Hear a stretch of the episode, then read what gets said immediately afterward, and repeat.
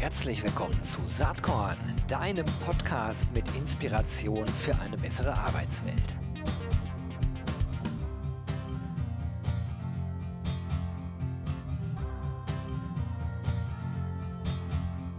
Hallo und herzlich willkommen zum Saatkorn Podcast. Heute für alle Bücher und Zahlen-Nerds. Äh, nochmal. Nicht Nerze, sondern Nerds, wollte ich sagen. genau. Wir können noch Nerz verlosen. ne? Nerz. Ja, hey. Ja, Nerz, kurz nach Weihnachten, nein. Hallo und herzlich willkommen zum Saatkorn Podcast. Heute für alle Bücherwürmer und Zahlen-Nerds. Ich habe es richtig ausgesprochen, wunderbar. Und werde angelächelt von meinen zwei Gästen. Das ist schon mal sehr schön. Eine ganz äh, tolle Schmackofatz-Folge, denn wir haben ein super spannendes Buch im Angebot. Also, das ist heute eine Werbefolge. Wer da keinen Bock drauf hat, kann direkt wieder abschalten. Aber wer sich für Recruiting Analytics interessiert, sollte vielleicht doch weiter zuhören, denn wir werden nachher auch Bücher verlosen, zumindest eins. Und äh, ja, äh, die besonders Eingeweihten von euch, die ahnen jetzt schon, wer hier zum, im Podcast zu Gast ist. Das ist nämlich einmal ähm, der Marcel Rütten, den meisten von euch wahrscheinlich entweder als clever oder smart bekannt. Das weiß ich nicht ganz genau, Marcel. Klär das mal auf. Wer von, von dir und Cliff ist eigentlich clever und wer ist smart? Das haben wir tatsächlich nie aufgelöst, sondern den HörerInnen überlassen, wer das ist. Na gut, dann sage ich jetzt einfach mal, Smart ist am Start, weil sich das so schön reimt. Und ich habe dabei den HR Data Dude und Recruiting Nerd Tim Verhöfen. Hi Tim. Hallihallo. Ja, ihr beiden Spezies, ihr habt ein Buch geschrieben. Wie ist die Idee dazu entstanden? Marcel, möchtest du starten? Ich kann gerne starten. Ähm, ja, also ich sag mal, die Idee gärte tatsächlich schon etwas länger, weil Tim und ich uns tatsächlich schon ein paar Tage länger kennen und wir vor allem die Liebe zu Daten im Recruiting gemeinsam haben. Und ähm, sowohl Tim als auch ich hatten äh, vorab äh, schon auch Bücher veröffentlicht. Der Tim sogar zwei an der Zahl, ich gerade mal eins. Ähm, und wir haben beide auch jeweils ein Herausgeberwerk äh, mal geschrieben und da hat der eine bei dem anderen mitgeschrieben. Ne? Also so, so hat sich das langsam angenähert, aber irgendwann haben wir gesagt, ey, wir haben eigentlich ein super Thema, nämlich Daten im Recruiting oder Recruiting Analytics ähm, als, als ganzheitliches strategisches Thema. Lass uns dazu unbedingt mal ein Buch schreiben. Ähm, dann hat das irgendwie ein paar Tage gedauert und dann sind wir uns dann doch irgendwann einig geworden und haben gesagt, da müssen wir aber super schnell fertig werden, weil ich habe dann irgendwann angefangen, die Schicht im Schacht zu planen und wollte bloß nicht äh, quasi in den Planungszeitraum kommen. Und äh, der Tim, aber das wird er gleich wahrscheinlich selber nochmal erzählen, ist dann auch nochmal Papa geworden. Und wir wollten es unbedingt fertig haben, bevor er zum zweiten Mal Papa wird. Und beides hat natürlich nicht funktioniert. Aber damit ist auch klar, dass die Historie des Buches schon ein wenig älter ist. Also ihr habt euch das nicht vor einem halben Jahr überlegt, oder Tim? Nee, das ist jetzt, glaube ich, so anderthalb Jahre, würde ich Ja, sagen. Die ersten Gedanken müssten ungefähr so her sein. Am Anfang war es auch gedacht, eher so, so ein ganz, ganz kleines, mit so ein paar Seiten nur, die wichtigsten Essentials zusammenpacken. Und ähm, je mehr wir darüber diskutiert haben, je mehr wir darüber gesprochen haben, desto mehr Ideen sind eingeflossen und desto größer wurde es. Und äh, ja, ist eine runde Sache geworden, wie ich finde. Spannend. Ich habe es noch nicht vorliegen. Ich hoffe, dass es bald hier eintrudelt. Aber es liest sich auf jeden Fall interessant. Ne? Also Recruiting Analytics, mehr Erfolg mit Data-Driven Recruiting und Talent Intelligence. Soweit, so gut. Ähm, aber äh, Themen wie Aufbau eines Dashboards und Katalog der gängigsten Kennzahlen. Ausblick in die Zukunft der Recruiting Analytics. Kontext KI, Robotik und so weiter. Mit Arbeitshilfen auf MyBook Plus, Berechnungshilfen, Formulare, Templates, Musterfragen. Das liest sich wirklich wie so ein Rundumschlag äh, zum Status quo ähm, der Kennzahlen im Bereich Recruiting. So ist es wahrscheinlich auch gemeint, oder? Ja, absolut. Wir wollten noch ein bisschen was erstellen, was Leuten hilft, die frisch in dem Thema sind und vielleicht ein bisschen Berührungsängste haben. Ich meine, wir kennen alle das Thema, wir drei sind lang genug dabei. Wir arbeiten gerne mit Zahlen, aber es gibt extrem viele Menschen in dem Kosmos, für die die Arbeit mit Zahlen nicht so selbstverständlich ist. Und für die wollten wir was machen, aber gleichzeitig natürlich unserem eigenen Anspruch für die Mhm. Leute, die jetzt schon seit 15 Jahren mit dem Thema arbeiten, ähm, auch ein bisschen was rauskitzeln noch. Und das war so äh, der, der rote Faden, der sich vielleicht durchzieht. Genau das äh, kommt ja auch zum Ausdruck. Ich habe ja bewusst gerade die drei zentralen Werbebotschaften da vorgelesen, die auf der Verlagsseite stehen, die eben äh, Newbies genauso abholen sollten wie eben auch Leute, die schon länger am Start sind. Ähm, Marcel, äh, ich weiß ja, äh, dass du in deinen vergangenen Tätigkeiten immer schon viel mit Zahlen gearbeitet hast, äh, also quasi in der Rolle als operativer Mensch äh, in der HR. Wobei äh, als, als, als Head-Off ist man vielleicht auch gar nicht so operativ, aber du hast da einiges äh, entwickelt in der Praxis äh, und ich denke mal, das ist dir jetzt beim Schreiben auch sehr zugute gekommen. Wie, wie ist das? Kann, konntest du da was mitnehmen aus den Erfahrungen? Ja, absolut. Also das, das ganze Buch ist so aufgezogen, dass es vor allem auch aus der Perspektive von Praktikern für PraktikerInnen geschrieben ist, ähm, dass man wirklich quasi eben diesen niedrigschwelligen Einstieg hat, zu sagen, okay, dann fange ich jetzt genau morgen an, wenn ich das Buch nämlich äh, wieder zugeklappt habe und fertig bin. Ähm, und habe dann direkt so konkrete Praxistipps, dass ich das direkt in meinen Arbeitsalltag integrieren kann. Das ist das eine. Aber dass es mich auch mittel- bis langfristig auf eine Strategie hinführt. Ja? Also, dass ich nicht nur mal eben irgendwelche Löcher stopfe, indem ich mir ganz kurz mal eben schnell irgendwelche Zahlen angucke, sondern dass ich es wirklich dann auch schaffe, die Transferleistung hinzukriegen, ähm, den Reifegrad meiner kompletten TA-Organisation, ja, also immer dann, wenn es ein bisschen größer wird, äh, eben diesen Reifegrad strukturell und strategisch zu erhöhen. Jetzt könnte man ja sagen, naja, das ist doch alles Nerdbeschäftigung ne, von diesen HR-Data-Dudes, die ja eben schon angesprochen wurden, aber ähm, ich denke mal, da steckt implizit noch eine äh, an, ganz andere Sichtweise drin. Also wir erleben ja alle, dass äh, HR äh, oder People and Culture, gefällt mir eigentlich besser, äh, mehr Bedeutung bekommt qua Fachkräftemangel, Arbeitskraftmangel, äh, Digitalisierung etc. Aber es gehört dann eben auch dazu, wenn man ähm, äh, im Unternehmen halt an entscheidender Stelle mitdiskutieren möchte, dass man das eben Zahlen, Daten, Fakten basiert macht, was nicht unbedingt immer die Kernkompetenz von PersonalerInnen war und teilweise auch heute noch ist. Ähm, ich glaube aber, dass das immer mehr gefordert wird in den Unternehmen. Da wird, da wird man gar nicht dran äh, äh, vorbeikommen. Insofern, die Beschäftigung mit dem Thema ist allemal sinnvoll.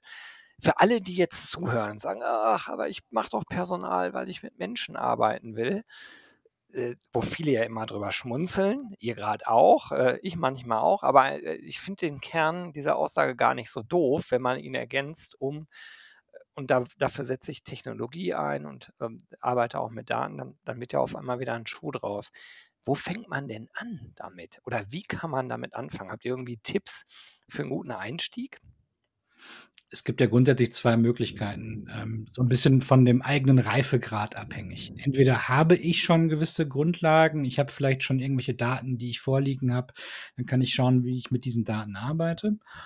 Oder der Fall, klassisches KMU, die vielleicht noch gar nicht so richtig haben, dass ich mir erstmal Gedanken machen möchte, wofür will ich diese Daten eigentlich nutzen? Also was ist das übergeordnete Problem, das ich damit lösen möchte? Was ist die Situation, die ich optimieren möchte? Und jeder hat ja irgendeine Situation, ob es nun im Recruiting ist oder in anderen Bereichen, zu wenig Bewerbungen, die Time to Hire ist zu lang oder irgendwas anderes und ähm, daran dann das runter zu deklinieren, welche Kennzahlen helfen mir eigentlich, diese, dieses Ergebnis zu verbessern.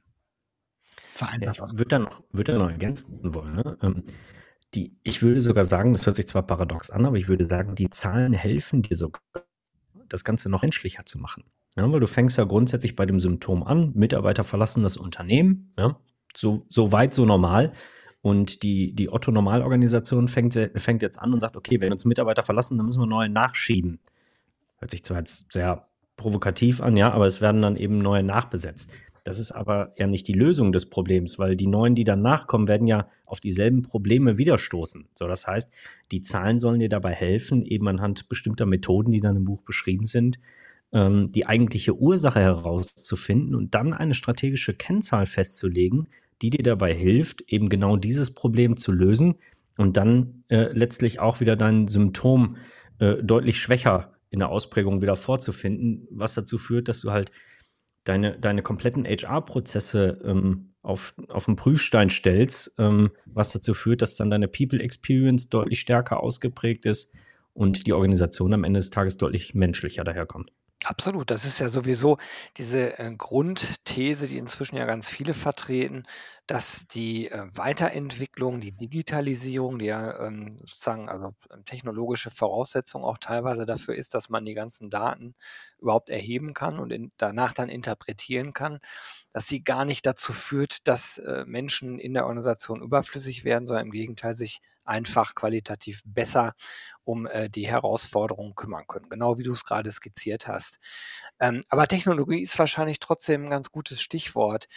Ähm, welche Voraussetzung muss eigentlich gegeben sein, dass man im Recruiting wirklich äh, ganze Funnels durchmessen kann? Also zentrale Fragestellungen sind ja durchaus, wo kriege ich die besten Bewerbungen her, aus welchem Kanal oder wo muss ich das meiste Geld investieren?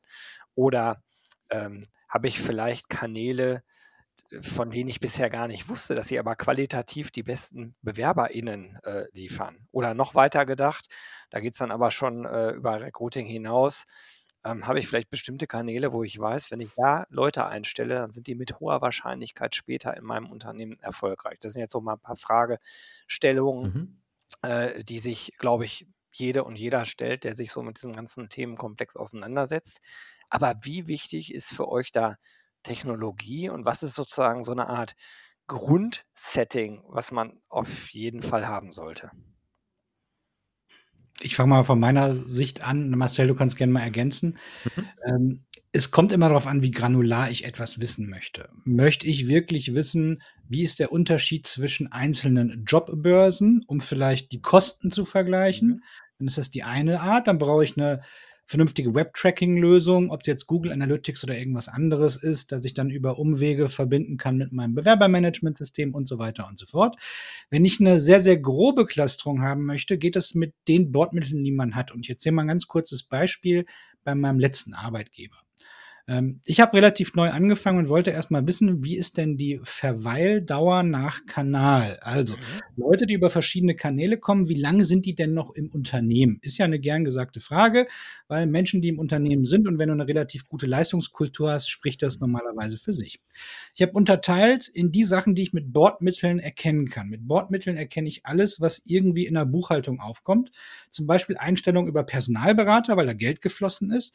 Einstellungen über Mitarbeiterempfehlungsprogramme, weil da Geld geflossen ist. Äh, Übernahme von Praktikanten, Azubis, weil das wiederum in der, ähm, in der, in der Payroll wiederum zu sehen ist und alles andere. Das heißt, ich habe fünf verschiedene Kanäle, die ich schon mal mit Bordmitteln miteinander vergleichen kann. Und ich habe mir angeschaut, wie viel von denen sind nach drei Jahren noch da, nach fünf Jahren und nach sieben Jahren. Und wir haben schon eklatante Unterschiede gesehen. Spoiler, ähm, die, die am schlechtesten performt haben, waren die, die am teuersten waren, nämlich die Personalberater.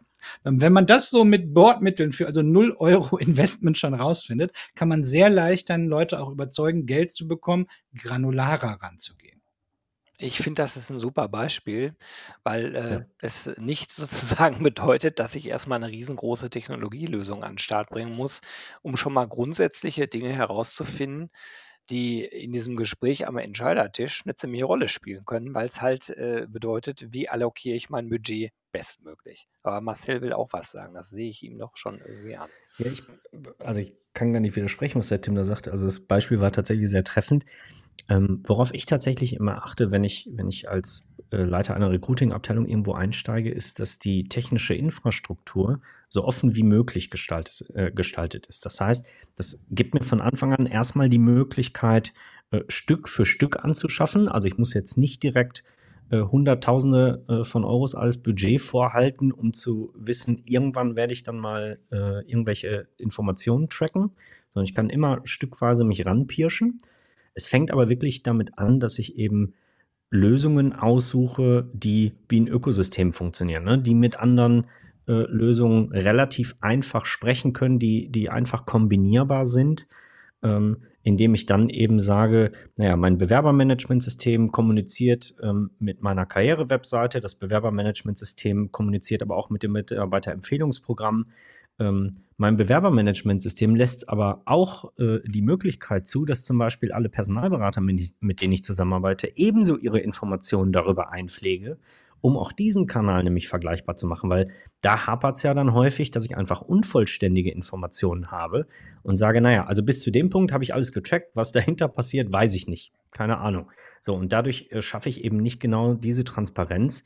Ähm, und deswegen sollte ich unbedingt auf eine, eine Offenheit des Ökosystems schauen, dass ich eben all das, was so in der Zukunft sich auch noch an technologischen Lösungen auf dem Markt tummeln wird, auch noch irgendwie mit anschließen kann.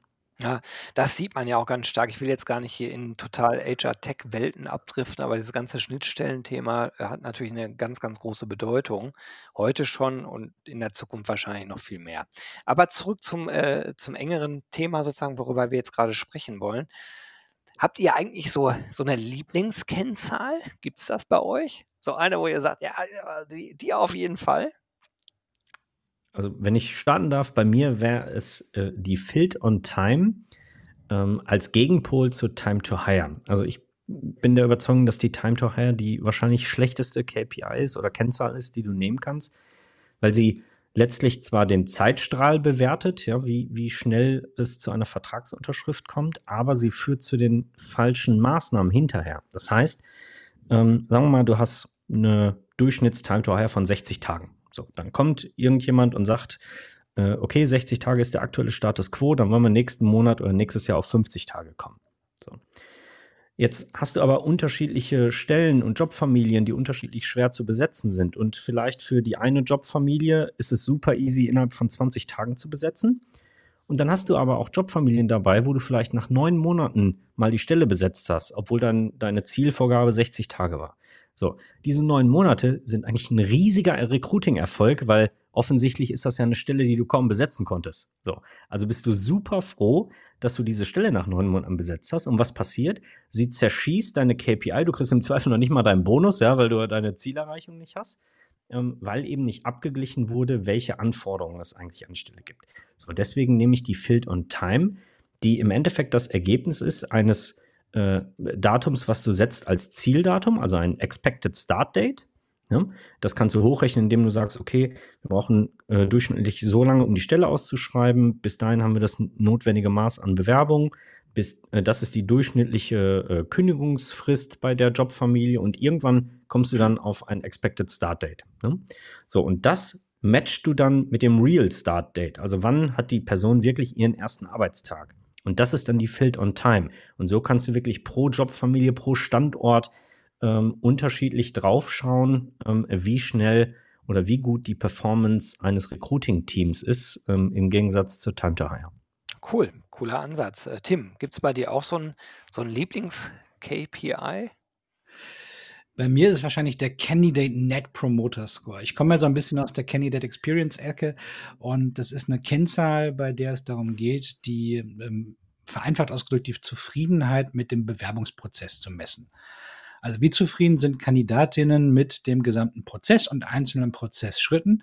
Und die Zahl finde ich deswegen so spannend oder die Methode so spannend, weil man daraus unglaublich viele Optimierungspotenziale ableiten kann, die häufig auch entgegen dem sind, was das eigene Bauchgefühl macht. Und da erzähle ich gerne eine kurze Anekdote. Letzter Arbeitgeber ähm, haben wir auch abgefragt von den Leuten, die also im Bewerbungsprozess ein Vertragsangebot irgendwann bekommen haben und das abgelehnt wurde. Und ähm, wir haben geguckt, woran liegt das, weil das ja der Worst Case ist. Leute haben einen langen Prozess, also viel Involvement vom Unternehmen. Wir haben vielleicht schon anderen Kandidaten abgesagt und dann springen die ab. Und man war sich von unserer Seite relativ sicher, dass es einfach am Gehalt liegt. Wir zahlen zu viel, äh, zu wenig, die wollen zu, zu viel. viel. Nö, so viel will ich nicht ähm, und also müssen wir die Gehälter wahrscheinlich erhöhen, damit wir wettbewerbsfähig sind. Und ähm, ich bin mal in die Zahlen reingegangen und es war noch nicht mal in den Top 3 das Thema Gehalt. Top 1 war Geschwindigkeit, wir waren also zu langsam. Wir hätten also mit ganz, ganz, ganz viel Geld auf das Thema geworfen, ohne es zu lösen. Und das zeigt ja immer ganz gut, dass ähm, Daten dazu da sind, um die Arbeit mit Menschen zu verbessern. Super, auch äh, ein klasse Beispiel. Und wahrscheinlich könnten wir jetzt hier ähm, drei Stunden äh, über diese Themen reden, müssen aber hier nicht. Dafür gibt es ja andere Podcasts, äh, die, die es eben auch gibt, wie Clever und Smart oder eben die HR Data Dudes. Das sind ja Podcasts, wo äh, insbesondere im Letzteren äh, sich sehr viel um ähm, äh, Recruiting Analytics dreht. Lass uns nochmal einen Mini-Blick so in die Zukunft ähm, fassen weil ähm, das Thema jetzt äh, KI äh, ist natürlich in aller Munde, ist ja klar, Robotik. inwiefern hat das Implikationen auf dieses Recruiting Analytics Thema aus eurer heutigen Sicht? Ich fange mal einfach an mit einem Kontext oder einem Thema, was in dem Kontext für beide, glaube ich, sehr, sehr wichtig ist.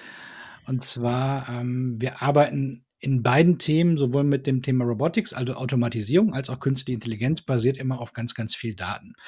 Und im Recruiting mit sehr, sehr sensiblen Daten, muss man ja auch sagen. Ne? Da sind ganz viele persönliche Daten mit dabei, die auch leicht dazu führen können, dass es Verzerrungseffekte gibt. Und da gibt es ja unendlich viele Beispiele. Deswegen sehe ich gerade den Trend aus anderen Industrien rüberschwappen, das Thema Datensynthetisierung. Das heißt, wie kann man eigentlich Lerndaten für künstliche Intelligenz so aufbereiten, dass sie eben nicht ganz vielen Verzerrungseffekten unterliegen und Frauen benachteiligt werden oder irgendwas. Ja, Amazon-Klassiker, ne? Genau, genau, genau. Mhm. Äh, Übrigens, Amazon nutzt dieses Tool ja wieder. Ne? Mhm. Amazon nutzt es wieder, äh, das, wo sie äh, jahrelang äh, gesagt haben, sie kriegen es nicht hin. Und ich glaube, da ist ganz, ganz viel Möglichkeit da und dann auch saubere Analytics zu ziehen. Weil alles, was wir machen, ist nur so gut wie die Daten, mit denen wir arbeiten. Deswegen finde ich gut, wenn daran gearbeitet wird, diese Qualität zu erhöhen. Ja, naja, und nur um das nochmal klarzustellen, äh, ich weiß es gar nicht, aber du scheinst äh, da tiefer drin zu sein. Amazon wird natürlich diesen, äh, diesen Bias verbessert haben, also oder ausgemerzt haben. Ne? Davon gehe ich jetzt mal aus. Genau, die haben im letzten Jahr, ähm, da gab es ähm, in den USA einige Pressemitteilungen dazu, die, dass sie dieses Tool, was damals 2016 oder 17 im Test war und Frauen diskriminiert hat, das ist dann erstmal stillgelegt worden, ist auch nie online gegangen. Dann haben sie es geschafft, den Bias rauszukriegen und im Kontext dessen übrigens relativ viele Recruiter rausgeschmissen. Mhm. Okay. Geht das gegen das, was wir eben gesagt haben? Ich glaube, das äh, ist gerade in den USA so ein gewisser Trend gewesen, auch, mhm. womit man es gut verargumentieren kann. Ja, na gut. We will see uh, what happens here.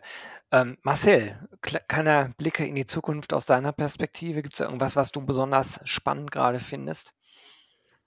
Also was wir auf jeden Fall sehen werden, ist ein stärkerer Trend zu Skills-Based Hiring. Ähm, ja, dass einfach ähm, ja, ich sag mal, Randdaten äh, rausfliegen, ähm, sozusagen aus Bewerbungen, ähm, um da einfach deutlich weniger Bias mit, äh, Bias mit reinzubringen. Wobei ich da auch positiv skeptisch bin, ehrlicherweise, weil äh, ich habe es vorhin in einem, in einem Call auch gesagt, wenn der der, der Hans, äh, äh, Hiring Manager sozusagen jemand ist, der diskriminiert, ähm, der wird sich dann auch nicht von einer anonymisierten Bewerbung davon abhalten. Das nimmt der Zeitpunkt diskriminieren und nicht zu dem Zeitpunkt, wo er die Bewerbung liest. Ne?